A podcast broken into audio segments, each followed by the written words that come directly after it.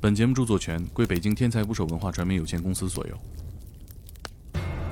国际防疫专家麦斯尼私自看望鼠疫病人，患鼠疫身亡。防疫专家毙命俄国医院，哈尔滨全城震惊。清政府下令封城、全民捕鼠，引起举世震惊。伍连德的判断以这样一种方式一一得到证实。关乎黎民生死，更关乎大清版图。这地方谁来治这个病，对谁说了算，谁是话事人。地上跑的爬行类小动物全是仙儿，全是仙儿，啊五大仙儿，啊全是仙儿。文字是象形文，之前甲骨文那个心，两心风两心是它怎么来的？哪儿看过？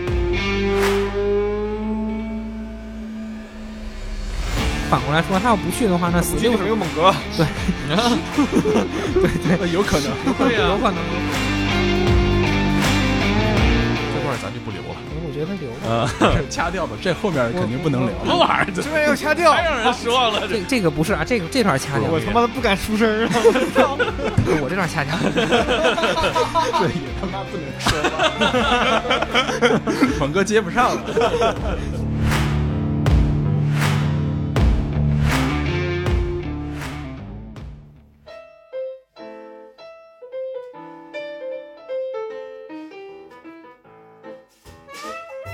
咱们继续来说一个已经消失的职业啊，一个狠人的故事。大清防疫总医官伍连德，我们请到了这段历史的研究者管老师，钟南山的学弟，哎，大家好，大家好，来自《北洋夜行记》的不愿意透露姓名的神秘大哥又来了大家好，我是神哥。啊！还有今天那个碰见大魔了啊，来自魔咒的大魔，你看你小魔他哥，说话呀，你看你就娇喘，哎，大家好，操！ 大家好，我是大魔。哎，大魔，今天讲这个伍连德大神啊，他这经历过于传奇了。他是现代医学传入中国的这么一个领头人物。第一个提名诺贝尔奖的华人，呃，对，这个诺贝尔奖的这个记录里，给他的国籍写的是 China，他他实际上是这个马来西亚的华侨，当然他啊祖籍是广东的。对，原本可能就是一个普通的这吧西方留学的这么一个南洋医生我觉得他好像不是特别普通，普通学霸啊，对，呃，而且不是一般的学霸，嗯就像那个，呃，十七岁的时候，他是这个新加坡的一个呃女王奖学金考试，考试，然后他得了第一名，然后进入到剑桥大学，在本科呃，对，剑桥本可以让他到整个欧洲的这个多家研究所继续攻关，继续深造。这块实习单位随便挑，呃实习单位随便挑，但是他挑的还特别特别准，就是他一共跟过，就是长长期跟过啊，半年以上的跟过四个导师，其中三个得了诺贝尔奖，呃，一个是那个就是本身剑桥大学的那个发现维生素的这个弗雷德里克·戈兰·霍普金斯，这几个人这是这是 这是一个人是吗？一个人一个人一个人，然后还跑到那个利物利物浦热带研究所，跟了这个罗纳德·罗斯，这个人是发现那个蚊子传播疟疾，得了诺贝尔奖，然后又跑巴黎去了，巴黎的巴斯特研究院有一个叫伊利亚·梅奇尼科夫的，他发现了噬菌体，就是一病毒，然后同时这个人也发现了乳酸菌，这个是、是是咱们喝的那个乳是是我们酸奶之父，酸奶之父，嗯酸酸甜甜就是我。你这么一说，大家就理解了啊，嗯，这所以都是大腕儿啊，都是对大是神对啊。啊，就是诺奖选手，关心那个没有得奖了，那关键没得奖的是，没得奖的是那个德国哈勒大学卫生学研究所破伤风杆菌专家，叫卡尔弗伦。他一共跟过这四个老师，从这四个老师我们也能看出来啊。你看有一个发现这个蚊子传播疟疾的，疟疾的是疟原虫、寄生虫、噬菌体，它是病毒；破伤风、破伤风杆菌它是细菌。那其实这个传染病应该是四大病原体嘛，细菌、病毒、寄生虫，还有一个真菌，像那个香港脚啊，那真菌。啊真菌脚气对，这会儿他好像没跟哪个导师学过真菌，但是之后他回那个马来西亚的时候，回马来西亚的时候研究过一段这个疟疾和脚气，因为这个主要是大家也知道是南方流行的这个流行病比，较潮湿，对，比较潮湿。嗯所以呢，他二十四岁的时候拿了两个学士、两个硕士、一个博士，呃，基本上就这个太是牛逼了，对，基本上就是当年的 Sheldon。啊，Sheldon Cooper， Sheldon Lee Cooper，Doctor Sheldon Lee 你记 Cooper， 得够细的了，著名的敲门爱好者是吧？嗯，著名宅男。反正就是一个特别牛逼的学霸，当时特别特别牛逼的学二十霸。忘四师嘛啊，嗯管老师不说嘛，忘师忘师对，啊，对这是他是先求学的，还是这几位先不得的不诺贝尔奖啊？先先求学的，先求学的，最最那地道真的是忘师，太忘了啊！嗯对，那这个大学霸，我们今天讲的故事，就是他这个最为我们熟知的这一段经历，是吧？对，当时是被这个清政府从南洋请过来，实际上他不是从马来西亚过来去治鼠疫的，他是先到了那个袁世凯的一个军事学院当这个副校长。八十万禁军总教头，呃，对，医学总教头，医学总教首头，呃应该是次席，当啊当时是次席。我还想呢，这怎么一个南洋的是吧医生就到了东北来当起鼠疫斗他士当了？他当时是在这个天津，在天津，对，因为是袁袁世凯给他雇到天津去嗯了对是是袁呃是这个谁呀、是那施肇基嘛，啊。施肇基当时石兆基也是个狠人，呃，施肇基也是个学霸，但是就是小巫见大巫了，没有那么学霸。嗯，他应该是中国第一个留美的硕士，啊是是康奈尔康奈尔大学毕业的硕士。是个纽约的一个大嗯学，去过哈， 校友，他们俩是留学认识的，并不是留学生，你想啊，这个伍连德他是去的西洋留学，西方哪个国家他没有去过？ 啊我记得当时看过一个段子啊，一段小插曲，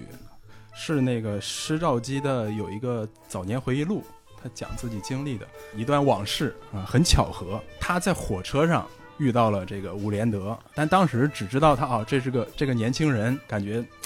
挺不错的，就分手了，俩人也没有交集。但若干嗯年之后这个转折又有了交集，哦，留学生和留学生交朋友，对这个嗯这个人后来也是做了清政府的一个高级官员，石兆基啊，那个当时是外务他是负责外交的。外务部的一个呃右丞副部长，不小啊这官儿，这个其实涉及到一个很有趣的问题，当时东北出现鼠疫这种事儿，他要去派一个外务部的人去管，对呀，不对不是啊卫生部派个卫门生的。部啊他，卫生不是卫生部门的，也不是其他内务部门的，嗯他对是呀，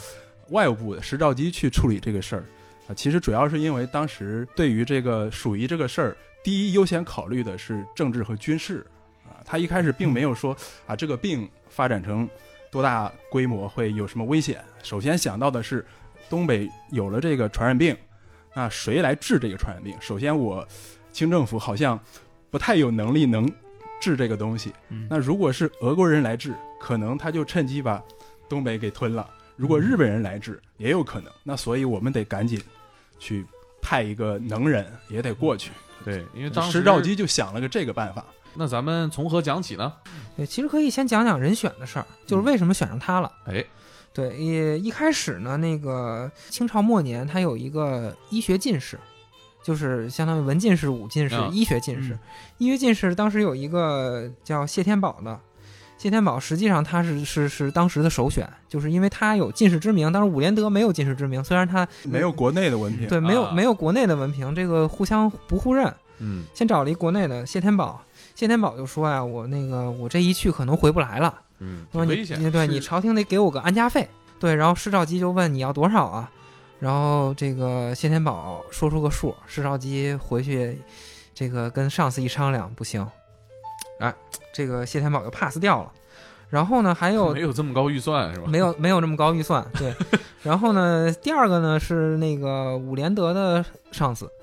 就是那伍连个德的上司，对，就天是津呃对天津军医学堂的这个校长叫徐华清，大家管他叫这个中国军医之父，听着更权威啊。对，更权威。嗯然后徐这个他这个这个徐校长徐徐校长说说我今年四十九了，我这岁言数事已高，我岁数太大了，那这中找国了三十多的吧。 对对对对，中国中国人这个清朝人平均寿命才才才三十岁，我我不去了，去不了。很有远见啊。 是也是那种没有结婚的人子没有子女的人去是吗？嗯，不不，其实伍连呃德当时是伍连德冒的风险要比对他还要大。不是伍连德当时已经有三个儿子了，嗯很 而且危险三小儿子小儿子在一九一零年刚去世。嗯，他在东北的时候，然后还有那个第三顺位啊，第三顺位继承人是北洋海军学堂的总办，叫林连辉，他是正经，也是正经接受过这个西医，就咱就说现代医学 教育的。这个说谁不正经？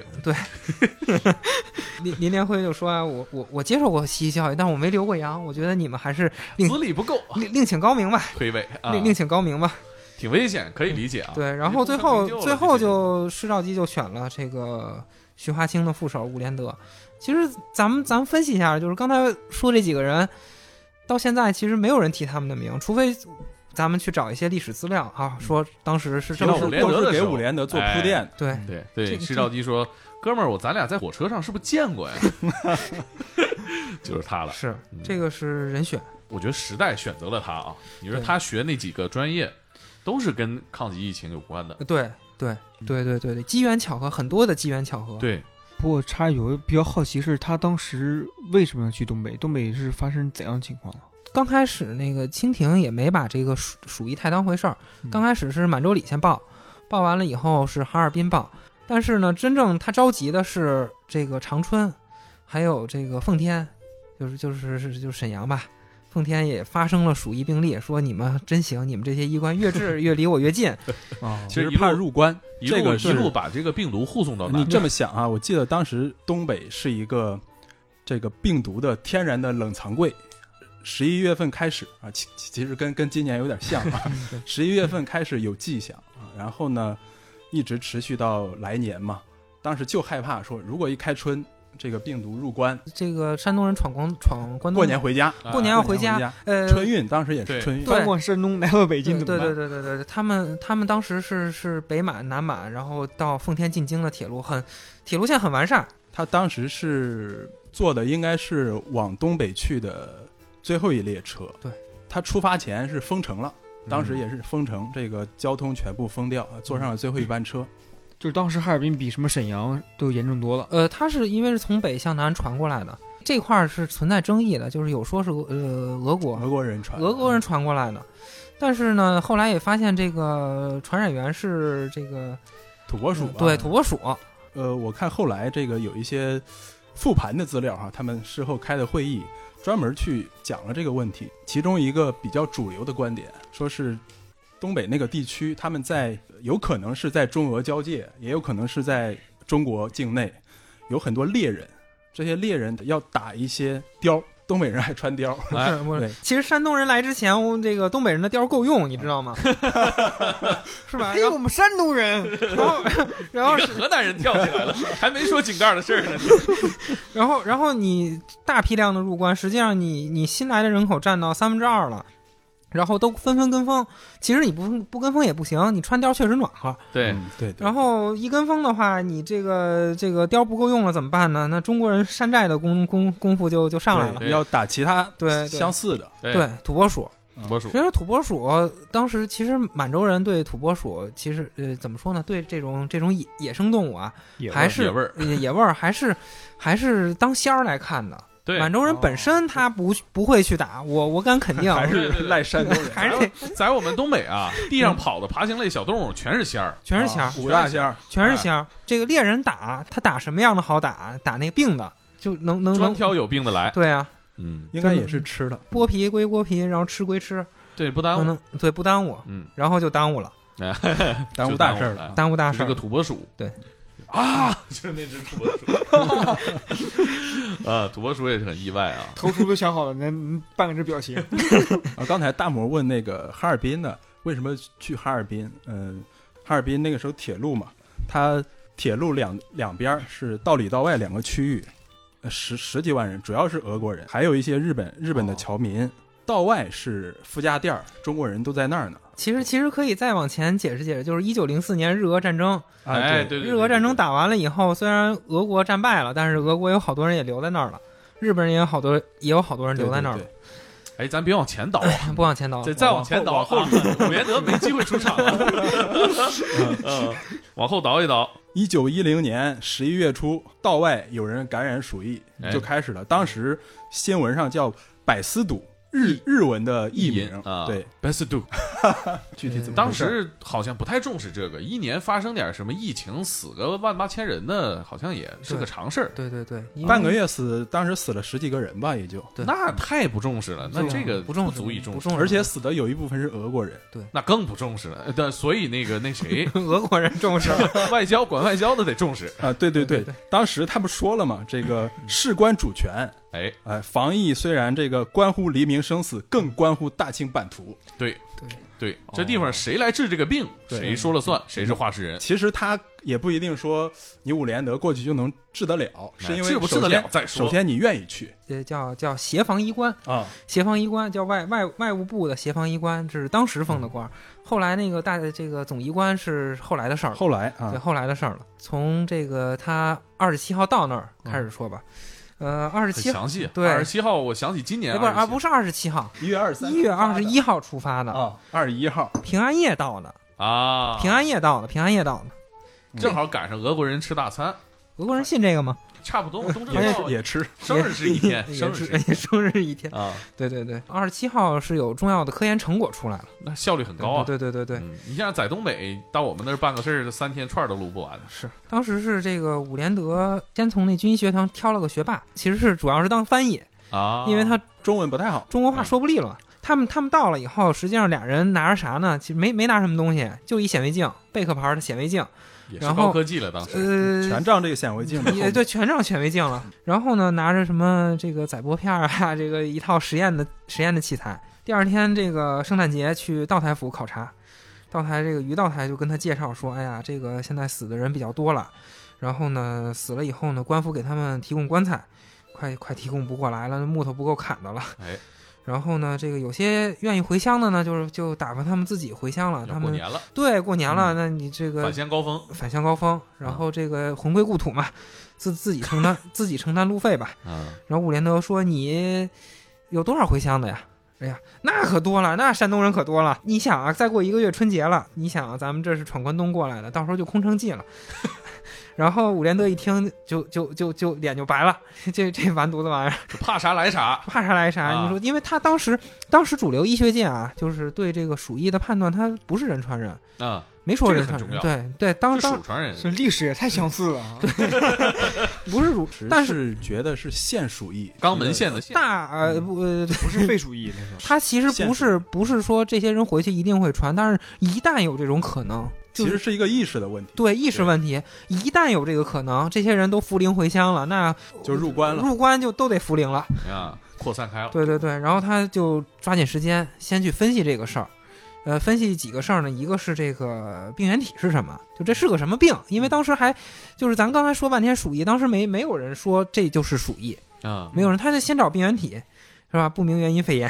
对吧？嗯 先找先找病原体，然后找传染源嗯，然后再观察这个传播途径是什么。道台府出来以后，当时已经有俩医生了，是从这个奉天奉天将军这个派来的医生，他们当时就发现，怎么这个一个人得了一家都得，就有这种情况。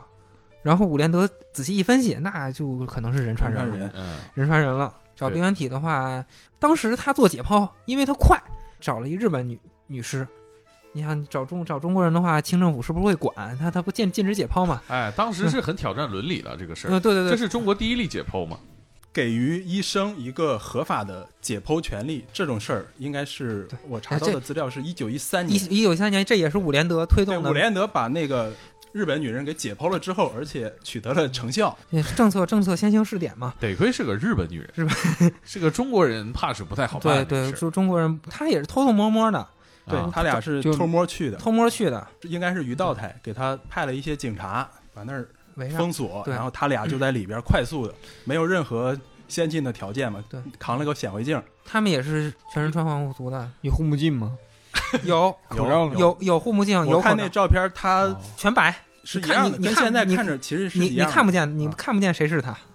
他当时其实解剖这个女的之前，为什么他一定要果断的去？我必须要找一个人解剖，哎，找一个病例解剖，嗯是因为之前呢，他刚到这儿有俩竞争对手，啊，当时只有一个传染病院，就是俄国人在那儿，一个基辅大学毕业的，基辅大学啊，对对对，到那儿他就有有意识，他觉得这个鼠疫可能跟以前不一样啊，嗯因为那个俄国医生说应该就是现鼠疫，老鼠之间传染，但是伍连德觉得嘖不对劲，他一进去就看见说这屋里所有人都没戴口罩嗯，包括所有的医生护士，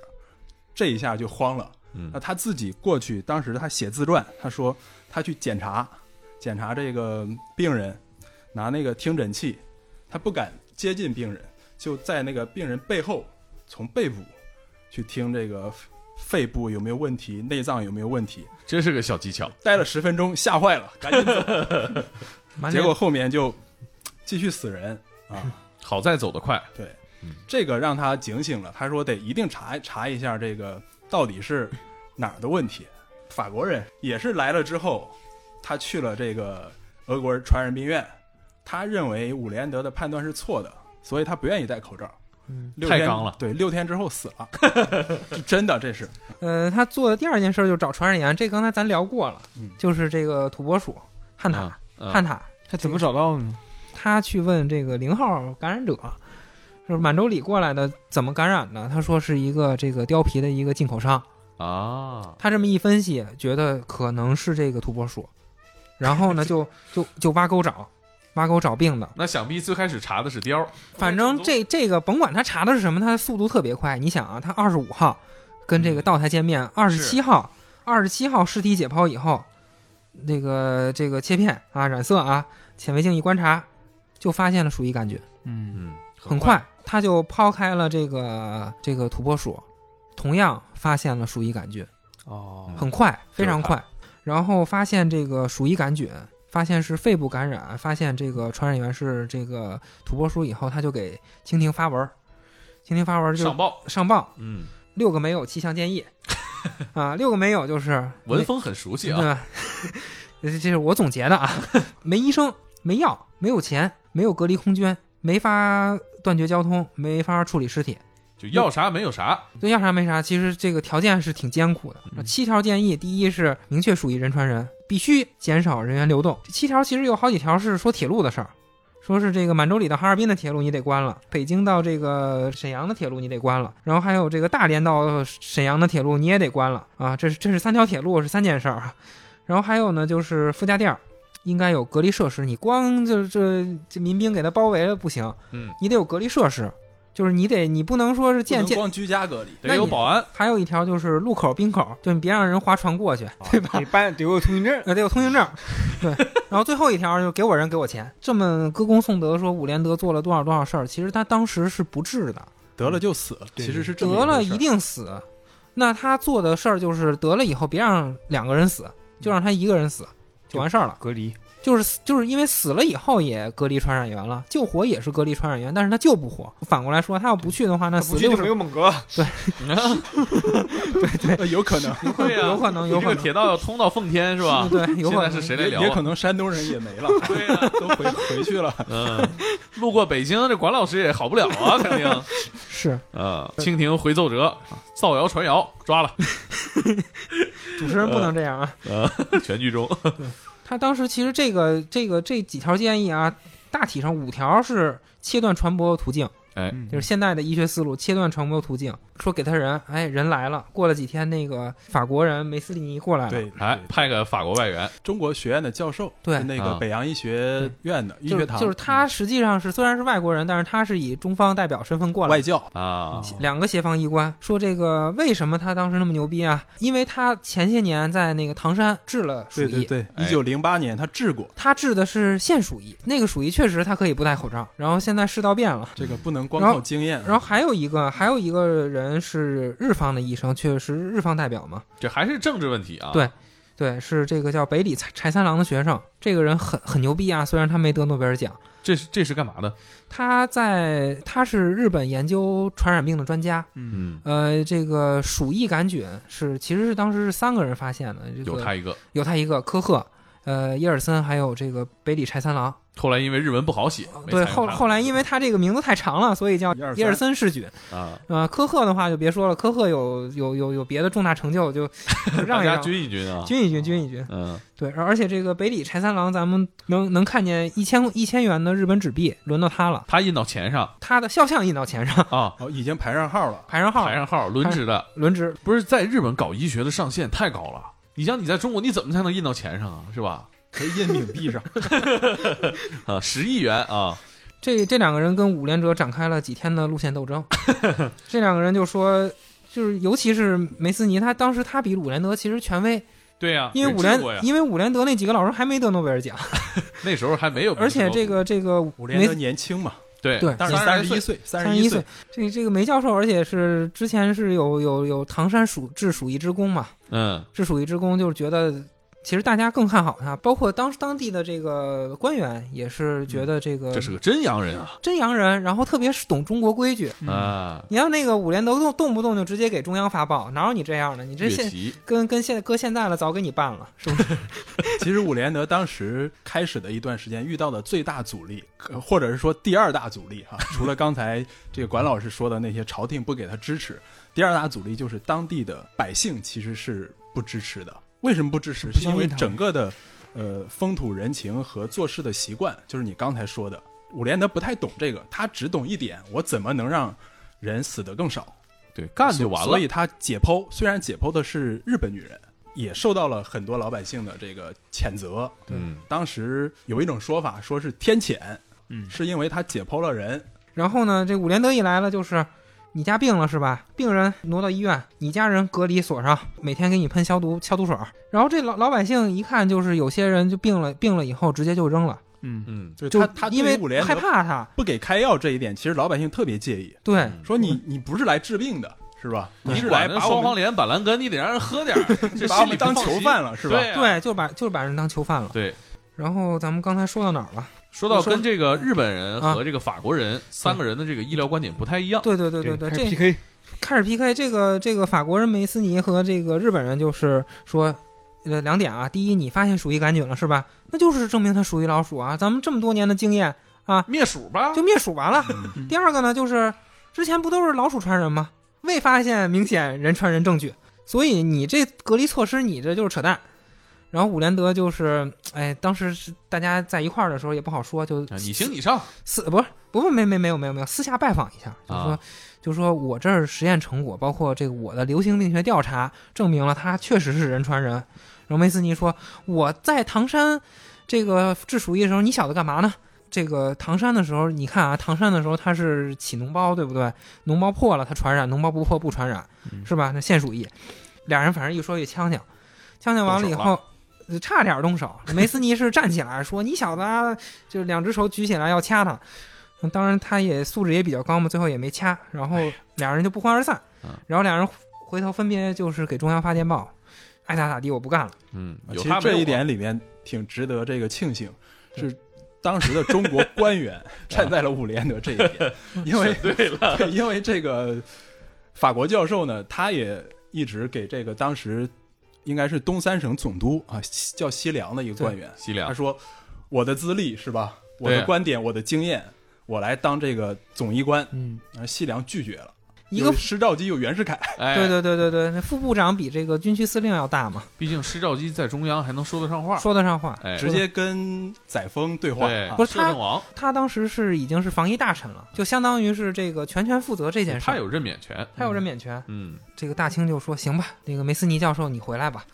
然后梅斯尼气死了，说嗯：“啊，还有这样的事儿呢？不服，不行，那你让我回来，我不回来，我不以官方身份，我以一个医生的身份啊我来治，以学者的身份，我以学者的身份来治，可以吧？我不要钱啊，对，不要钱。太刚了，然后必呢须，来，他就亲自啊，不戴口罩，不穿隔离服，就给病人去问诊了。然后问完了以后呢，第三天发烧，第四天咳痰，第五天咳血，半夜昏迷，转过天儿来去世。这是用生命生命打爆了自己的脸啊！这个这个理论错了啊！这个日本医生那边呢，他吓坏了吧？没有没有没有，日本他是呃另外一种方式去证明，他是带着一帮人去打老鼠，他他他灭鼠去了，灭这会儿啊嗯鼠去了灭鼠打了几百只大丰收， 哎，然后哎，然后拿回来以后一只一只抛，一只一只抛，然后培养基里使劲看，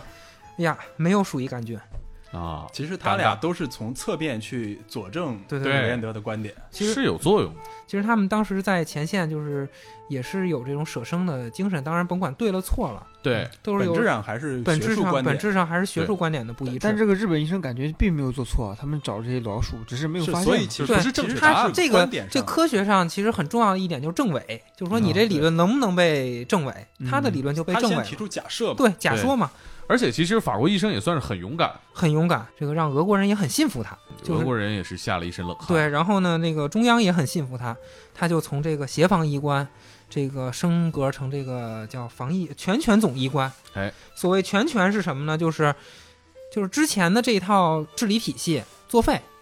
你作为全权总医官，你比这个官员大，你虽然是医生，你比官员要大。专业人士说了算，这个其实很重要。对，啊对现在就是真的那会儿挺挺不容易的，是是内 行大。那个清都可以，对，就大清很不容易，在在大清末年，内行领导外行，这个而非且常你不容想想易。是那个时间，一九一一 年，对，一九 正乱着 呢，一九一一年宣，统三年了。不容易。啊我他妈的不敢出声儿了，我操，太危险了！就是再说一些这个没事儿前朝的我觉得这科普的是历史这没事对科没普事历没史事嘛，科普历史嘛。然后这个全权总一官意味着官员只有参议权，这是一个非常现代的行政方式，非常嗯现代。对对嗯对，然后乡绅乡绅防议会被彻底取缔了，就是你们都甭甭管怎么着，你们基层得听他的。嗯，这个他就自己专心干活了。首先他做的第一件事儿是啥呀？就是制口罩。然后呢，伍连德就是制这口罩是双层纱布，中间加点吸水的。你吸水的话，相当于飞沫过来以后嗯就被这棉棉棉花吸走了嘛。听起来有点像那个劳保口罩啊，白色的劳保口纱罩，布的，其实这个这口罩不如那个劳保口罩，就是那啥个。叫劳保口罩啊？就是就是那个六毛钱进货一一块钱卖被罚款那个，其实就这是劳动的劳，保护的保，对是吧对劳动劳保劳手套哦嘛，有我那想种错了，想错了，此劳保非彼对劳，保。但是这个劳保子口罩，你是这意思是吧？就我就这么想，不是劳 保你脑大袋家想 啥哎我这呢？段给你留着，让大家看看大魔的人品啊，我觉得可以， 可以，嗯，心里一点没有劳动力。 这个只有口罩劳保子这个口罩实际上不如这个六卖六毛就是卖一块钱被罚款那口罩，啊，嗯还不如劳保口罩，不如那个，但是它很大程度上啊切断传播途径，保护易感人群。嗯对呃，易感鼠疫的易感人群是谁呢？是所 有人。嗯，对。然后，但是啊，当时这个很多人还不不明白这口罩是什么，反着戴，倒着戴，挂着那儿啊，这个、啊还有不戴的这个不戴戴脖子里哈，哎不戴对就是不遮鼻子的，啊这，不是意大利人不也这样吗？嗯，这个，然后还有挂在耳边的，就是哎把这把这口罩的两两边儿，哎，放一块儿挂在耳边，挂在耳边，然后还有系脖子上的，嗯啊就是口罩的这个前部，戴围脖了，这个捂着前脖子，然后后面这两个咵一系，哎，当个饰品戴啊，这是这是柯南的变声器。嗯，基本是当吉祥物戴，然后伍连德之后干什么呢？就是设立哨卡，这个借借来兵以后，然后从这个老毛子那儿也借来兵。设立哨卡，隔离附加店，全面隔离。他这个隔离不是说这个把它隔离开就完事儿了，附加店整个区域是一个大的封城，在内部呢，用了一个很土，但是后来也是最有效的一种隔离方式，就是按这个病人病患的轻重症去给他划分，胳膊上系彩带儿啊、红 红色的、蓝色的、绿色的啊、分成应该是四类吧，当时嗯，另外呢，就是隔离的这个场所，它专门从中东铁路公司啊，应该是伍连德亲自去跟他磨了刷好了个久，脸，借了一百二十节列车的车厢，啊，把这个车厢每一节车厢作为一个隔离房间，然后每个房间呢可能呃再去标记这是轻症啊，这是重症，红的、绿的、蓝的。这些列车分开之后，每罐列车可能是一个区域，在啊列哦车与列车之间要用通行证，啊、比如你系红色的，你肯定不能去白色的啊，嗯相相反也是，包括看守的这些士兵，呃呃，护士、医生，他们都要系相应的这个布袋子在分区，手臂上，对哦他们也不能 互相来往，嗯呃防止交叉感染嘛，因为医务人员也有可能会感染。对，对，大概的隔离方式是这样。我觉得其实听下来。跟现在是一样的，只不过他们的硬件设施可能没有我们那么好。选列车真是一个太聪明的这办法，是一个，这是一个创举很先进的创创举。太这先真的进了是其实这个按意识决定的。对对按 毕竟找不到那么多工人来建小唐山嘛。对按按照这大个国工业文字来讲的话，其实也挺对仗。他那会儿叫瓦罐车皮，形象上也差不多，形象上也对对差不多。而且你实在这一车太严重了，列车直接往俄罗斯一运是吧？走你，去西伯利亚了，估计这个中东铁路公司是不愿意，这铁路走起来 就是雪国列车嗯啊！这个移动传播者，哦当时我看过几张那个图片哈，当时是这个事儿完了之后，呃，上海商务印书馆出过一个相册，叫呃哈尔滨附加店防疫摄影集，那嗯个里边特别震撼，啊、他拍那个防疫的列车。拍了一个远景，在雪地里，冰天雪地里，一一条一条长长蛇那样，大概有一点五公里，我操，那不就雪国列车 吗？雪国列车差不多，走起就来是那种雪感国觉，列车只，是没走而已。宋俊浩是不是看过这段历史？啊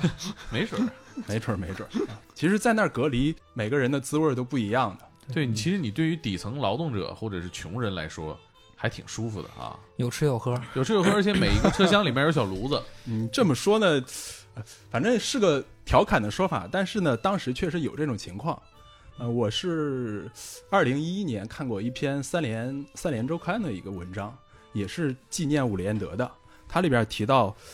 当时当时的新闻啊，应该是日本的媒体还是哪儿报道说，有一篇文章就说穷人爱坐列车，开了个玩笑，但是实际上体现出来当时一种实际的情况。呃，对于病患和疑似他们在家可能还还没有在火车里面舒服，对，吃不上饭，火车里面还能包吃包住呢，对，还暖和，对，还暖和。嗯，然后这个伍连德当时把这些工作都做完了。这个其实咱们分析一下啊，这个管理传染源，这个土拨鼠找着了，嗯，切断传播途径，又建隔离舱，又戴口罩，然后又封锁交通，又严关设 设卡，做完了。但是这个每日新增人数它并不减少，肯定是忽略一个关键点。分析这个新增的每每天新增的病例啊，跟我们现在这个地图一样，啊，就是特别像当时有一有一个手绘的那个表，对，跟咱每次这这个这公众个号上那个 曲线图是一样一样的。这个分析是从哪儿来的呢？是这个一八五四年，这有一个叫 John Snow 的前辈，这其个实守夜人总司令，啊就是就是守夜人大战 异鬼异鬼大军嘛绝。技啊不，这个这个，我觉得冰这个《冰与火之歌》可能确实是确借实用是了这个不是确实是在向他致敬，呃，你还别说，还真是很像啊。向他致敬嘛。你跟我们说说这个 Jon Snow 是什么来头？很多他观是众肯在定不这知道。个在这个伦敦，在伦敦防治了这个伦敦霍乱，他当时就是绘制了死亡地图，然后呢去调查这些死亡人员的这个自来水供应是哪家公司供的，然后发现两家自来水供应一家多一家少，就是一家死亡率高，一家死亡率低，然后还发现了就是有一个有一个水井，这个水井周围的人死的特别多。然后他还发现了这个水离水井很远的人也有也有人死，那就调查这些人，发现他们都很怀念这个水井的味道，嗯，就破案了。其实是找这个关键的找关键传染的节点，对嗯，然这后和这个《权力的游戏》里 Jon Snow 去找这异鬼的，对，我觉得特别像，，嗯这一样的路径，啊特别像，。特别像。最大传染源嘛，然后这个伍连德其实也用这个方法啊，他也绘制这个地图，然后发现呢，这个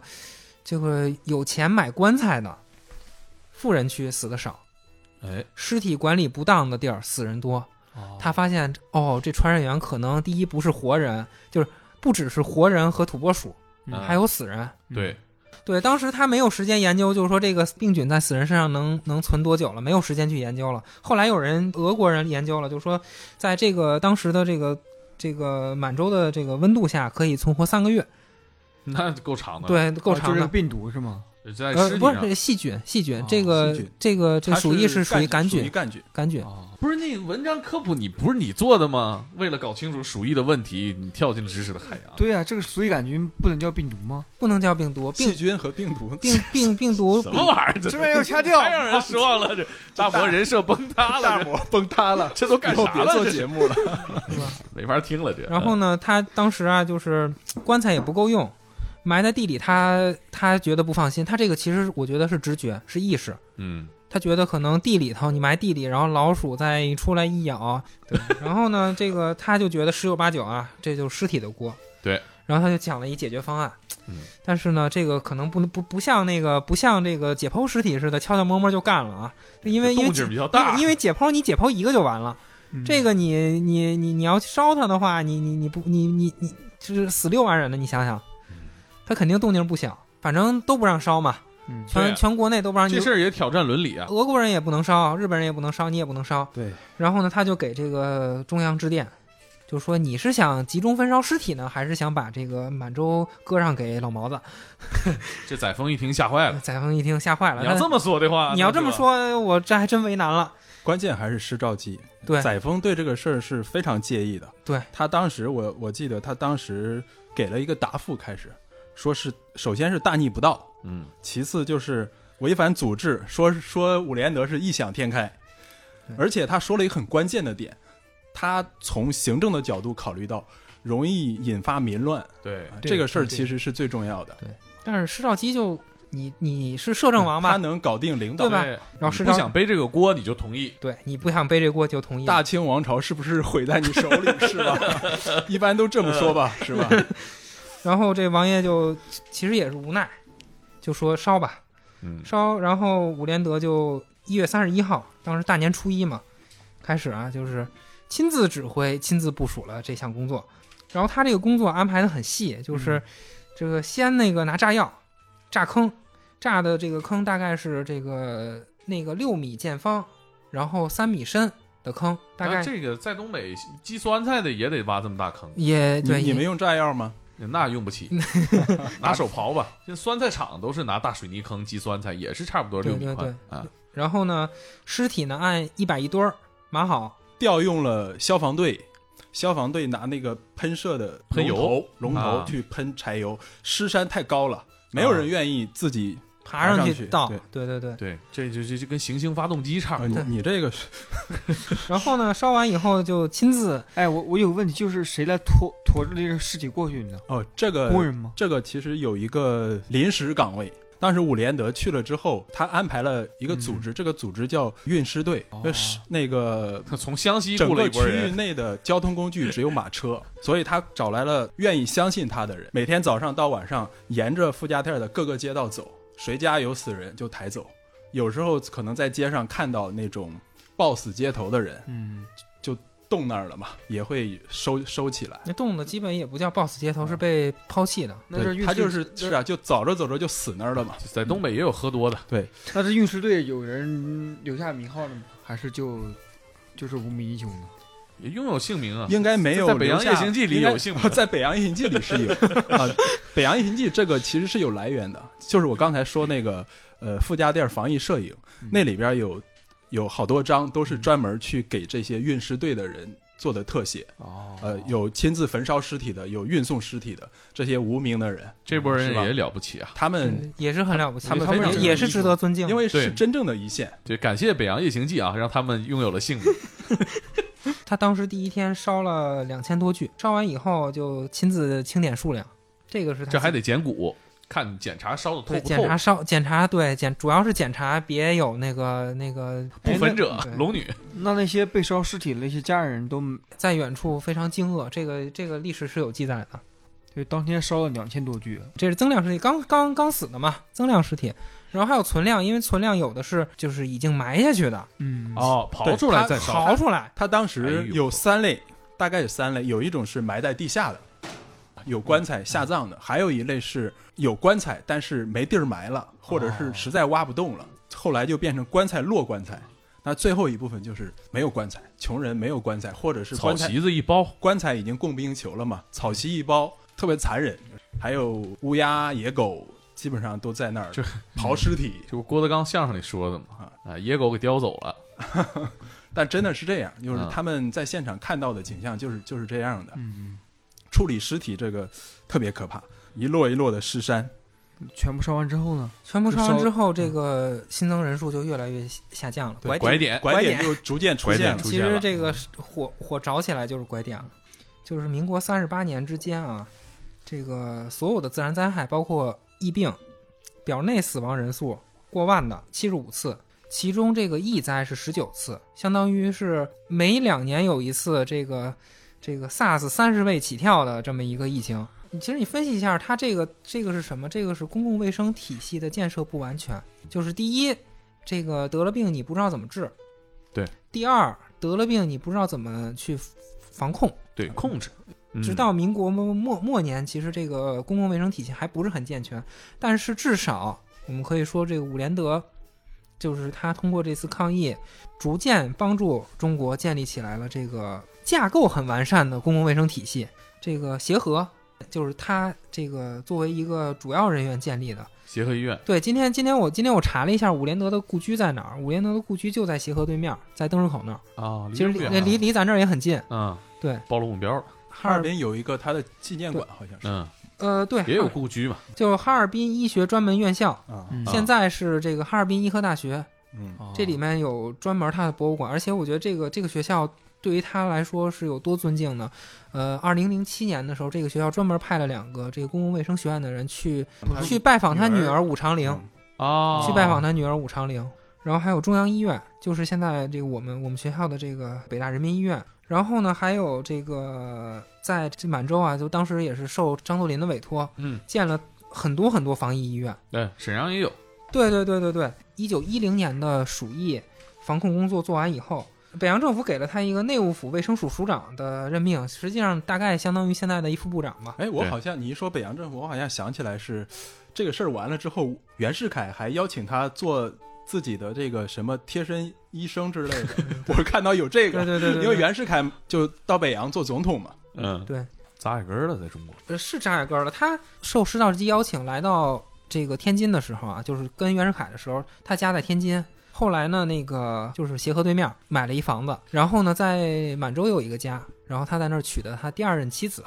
嘿，然后后来呢，他在上海也有一个家。上海这个是房子啊，不，咱不说家了啊，咱不说家了。这个我觉得今天咱们这个时间点啊特别好，就是今今年是伍连德逝世的六十周年，哦，今天同时是公共卫生这个概念被提出一百周年。伍连德他他大概是从一九一零年介入这个鼠疫开始，到一九三七年日军轰炸上海、这段期间，他是在做公共卫生事业。他呃嗯其实从这个太平洋战争之后，对啊一直到二战结束，就是一个普通医生，环腻境了，是吧？没办法不腻 谢邀但是那个腻了时候听说他还被那个日军抓过，对他有一次是被这个绑架，我这敲个诈勒索这个绑架是是正常的这个普通犯罪。马来西亚当地的悍匪。他回到马来西亚之后，当医生嘛，我有一天有一个穿着讲究的人，诱使我前去某匪巢为发烧病人出诊。他明明知道那个地方可能是不安全的，他还去了。然后作为一个医生嘛，职业的选择，然后他就按这个指示，呃开着车到了那个地方。呃，有人接他，就说你步行来，然后到一个橡胶树林里边儿，他当时就提着那个他的药箱，还拿着注射器啊、听诊器什么的。他也不知道什么地方啊，走着走着，就是出来四个人拿着枪，就围住了。这个时候可能发现不对劲儿了，但是晚了，就命令他进到林子里去，然后一直走了一个小时，走到了一个小茅屋里边儿，就软禁起来了。大概是这么一个过程，就是去行医被骗去行医，直接就给绑架了。他这绑架太窝囊了，自己走进去的，但是四把枪这个是吧？换你估计这也是属得于走。。雨林图吃鸡，一个人碰上对面一个队，其实他后来估计写日记或者是回忆的时候也说了，对当时自己的表现非常懊恼，因为因为觉得自己太糊涂了，就没有考虑这个去匪巢去给人治病会什么后果。那后来怎么着了？后来是过了一天，然后晚上十点来了一群人，这个时候就出现奇迹了。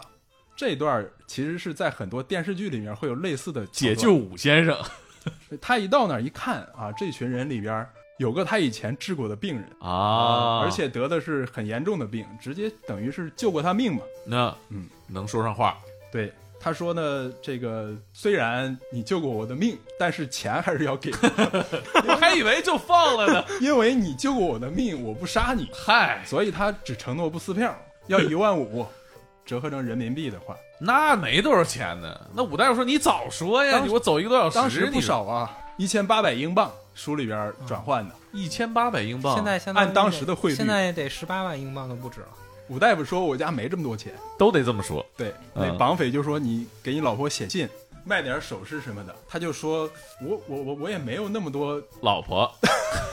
没有那么多贵重首饰什么的，也换不过来。那绑匪也挺客气，就说那你想想办法，亲戚朋友凑点儿。绑匪说：我知道你北京有 房，团他后来算了算，说我可能能凑五千块钱。绑匪头子说那不行，肯定不行。你要是拒绝我的要求，咱要往林子更深处去。就别走了，别 走了，太累了。他没说要干啥，啊但是这个武大夫肯定就慌了，在讨价还价， 啊，最后七千块钱啊说定了，等于半价嘛，没白救他一命啊，写打了个对便折。嗯条啊，给他老婆送过去，让他老婆第二天想办法弄到七千 块钱，嗯，老婆兜里哎，正好有零钱那倒没有啊，啊，他写的是当晚就是回回床上睡觉无法入眠呐、但是他不是因为这个有心事，橡胶淋热，这个橡胶里面文字太多了。蚊说子 这容易传染登蚊革热呀。蚊子还传染疟疾呢。对呀，其实我觉得别人没那么害怕，伍连德特别害怕。他还是挺豁达的，因为他记啊载这件事儿的过程基本上没有说，呃，我多惨呢、怎么怎么样，他他说这个这是我第一次被丛林土匪绑架的经验，这合着还想有第二次，然后是当时六十五岁，还挺可爱的老头。对，早上的时候这个看守还带他洗漱，都挺好的，挺文明的。行，早上也算九，点，嗯，他老婆就过来才了，送过来亲自开车过来送了钞票，然后车就被吃扣饭来了。，而且回去的时候还安排了一个特别说是特别忠实的小弟陪着他一起去，啊叫就是那个救过他命的那个人。说所以行医是吧？行医还为是善还是有福报哎的。有福报对吧？有福报你至少说你省了八千块钱啊，对吧这个桥段在电影里面见过好多哈，医生其实护送他还是挺有必要的。你想盗匪这么多，啊被别家给抢走，嗯对呀、啊你橡胶林还没出来呢，又被别家再抢走，又是七千块，他之后那个还报案了呢。还报案了。对，日本宪兵当时归日本管嘛，嗯日本也管这种治安问题。敌占区对马来西亚人 说是敌占对吧？区？敌占区啊但他们好像是全全部沦陷吧？啊，全是敌占区。想不到啊，这个因为战争离开中国之后啊，在马来西亚还是没逃脱这个日本兵啊。但是那会儿日本应该已已经快快战败了，对，那是啊是那会儿六打到马来西亚去，那不是四二年，不是42年他他六十五了吗？他这个后来还挺有意思，就是日本人真的把这帮人给逮到了，就要求，可能日本人也特别想抓住这些人，因为这帮人是当地的马来西亚本地人，而且是有武装力量的，所以他就要求伍连德，你必须协助破案，带我们再指去认去林子里，又走了四公里，伍连德说这是我第二次进橡胶林，因为他也知道这个伍那个绑匪之一是伍连德救过的病人嘛，甚至怀疑你是不是也有 问题。一起骗他老婆的钱。 嗯这一身包啊，后来呢，这帮人被日本宪兵抓了 之后，一说还真是，很有意思哈，嗯，受了酷刑，但是死活不承认。他给了这个宪兵队一个说法，说这七千块钱是武大夫捐赠给我。来了一看，居住环境确实比较艰苦。这就是现在微博上就是逼捐了嘛。 对，差不多。他们伍大夫说，因为很有可能，我猜测这些所谓的绑匪。可能就是对地下地下这个抗日组织，对对对吧？对对啊就，是你地下你捐赠我，我来抗日嘛。对对对对，反正这个武大夫当时是也是没闲着啊，六十五岁高龄还协助破案啊，是我记得好像活到了八十二岁，八十一岁不到，反正他比爱因斯坦大四天，八十是一吗岁是八十一岁，八十一岁，是反正高寿，这哥俩脚前脚后脚前脚后。啊，那也六算是六高零寿年了，去世的嘛。哎呀，那他这个北京的老婆怎么着了？后来呃， 他就生就八卦说说他不是这在老他婆是吧？是个他问全题，全家家太多全家不是他就两个家，大老婆二老婆嘛。啊，他大老婆应该是这段咱就不留了。不是，我觉得留 吧，他北京是住在那个东塘子胡同，就是在啊灯市口。当时是中华医学会，现在是吗？还现在不是了，他那哦房子都已经破旧的不行了，哎没有翻修什么的。呃，马上就要翻修了。说这是个呃住你咋宅知道这么详细？ 说是说是说是说是这个疫情一过去吧，这个住宅在单位的人一般都是狠人，他大老婆他爸跟孙中山，反正这帮同盟会都一哥伙们儿儿，都一都都一伙儿呢。他大老婆叫黄淑琼，哎 黄哎淑琼是吧？给他生了三个孩子。刚才咱们说那个一九一零年去这个满洲抗抗鼠疫之前，三三儿子就去世了，就正好是一九一零年小是儿子呃细菌性痢疾对？对，一个小孩感染夭折了。夭折了。然后一九二五年，他们家老二武长福，他好像是南开中学的还是哪儿的，踢了场这个足足球赛，然后患急性肺炎去世了。啊啊，对这，这应该是应该是肺炎这个看症状啊，像肺炎链链球菌感染。一九三八年，他的这个大老婆肺结核，他从小就肺结核嗯去世了。他们家人肺都不当太然行，， 还有他大儿子，大儿子叫武长庚，武长庚是这个这个清华毕业的。然后他刚才我不是讲那个就美国公共卫生之父温斯洛嘛，啊在在美国，然后伍连德就托付给他了，就说你帮我带带孩子，啊，哥们儿，哥们儿。然后这孩子就在美国，他刚开始挺玩世不恭的，就是一天到晚富的二代买个车，啊，然后结交一些狐朋狗友，法拉利对， 最后这个一九三五年三十岁出头吧，拿了两个博士，也是学霸，不过他爸拿第二个博士的时候都都快五十了，二十四岁只拿一个博士嘛，然后快五十了去进修，拿了第二个博士。这老大武长庚啊，是一九三五年学成学成回国了，然后投身他父亲的公共卫生事业了。哎，然后一九三七年，这个在司徒雷登的主持之下，这个完成了完婚，啊，也是个风云人物是哎是是，然后次年有了个女儿，啊，小孙女儿好景不长，啊，一九一九四一年，这武长庚在北京的霍乱防治中染病去世了。哦，就是那说也是在工作当中去工世，工作当中就是也是殉职，就是也就是除了伍连德本人之外，他这个全家全家就是都是传染病去世的，也就是当时这个落后的公共卫生其实也体能系说的。明你说就是整个大大的环境大问的题，一对个医学之家对的人对，他可能也是防不胜防。对对，而且在工作当中既有这个成熟的经验了，也是会也是会，对吧也也是有这个，那他可以说很传奇呀、这这真的是一个传染病的宿敌呀、对互为宿敌。互为宿敌，互为就宿是敌真的是，就是你你想想，就是在这种情况下，你中年丧偶，晚年丧子，全赶上了。他那个这个虎哥这本书，这个伍连德对这些事儿有没有什么说法？他其实对自己亲人去世之类的，没有特别我觉得流我露出特别多的感情。对我也啊是没没没没看见太多记载，至少写这本自传的时候，应该很多事情是释都然看开了。释然了。他是在去世前一年完成的这本书，快八十了其实他里边写过一个他认识的一个人，是是一个美国内战时期的退伍军人。他看到那个那个人长寿，一百一十三岁活了，嗯他就去看他，哎，怎么活得那么长？羡慕然后他说，这个人呢有一个八十四岁的妻子，十二个孩子。长寿的秘诀就是过道德高尚的生活，起床要吃早餐，在家里吃午饭和晚饭。我觉得他会把一则这个看到的消息，或者他熟人分享给他的消息，记录到自己自传的最后一部分，肯定是表达出自己的一些想法，吃外很卖朴实吃，外卖还是不行啊。对，肯定比你强，猛哥。 这三点我估计你都做不到。 他专门有一章，有呃有一节，在这个自传最后专门讲饮食，能看到啊，他他作为一个医生，作为一个科研工作者，作为一个公共卫生的领域的这么一个专家，他是对这个对科学是持有坚定信念的，这个让我很感动。他三子次子都去世了，然后他给那个他美国那个温斯洛，美国这个这个公共卫生之父写信就说，我们日复一日地接受着选择医学专业的新学生，而随着更多训练有素的年轻男女投身于科学之事业，我仿佛已能看到世界更加和平与理性的那一天。这段话当时我看到这个材料里写的这段话，我非常感动。就这个是是一个科研工作者的信念。还有一段话，我这个这个约翰斯诺，啊就是一八五四年那个抗击这个霍乱疫情的英国医生公众号的文章总结了一句话，那是作者写的：每当灾难肆虐的时候，人们总会想起那些曾经为人类生命奋斗过的人所给予我们的勇气和智慧。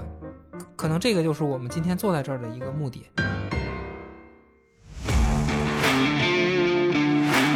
我们也用这种回忆这个职业、这个人的方式，嗯，致敬这些前辈，前辈、嗯医疗从业者。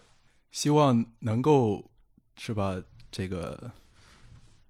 担任类似总医官这 样职务的，是吧？ 都有都能像伍连德一样，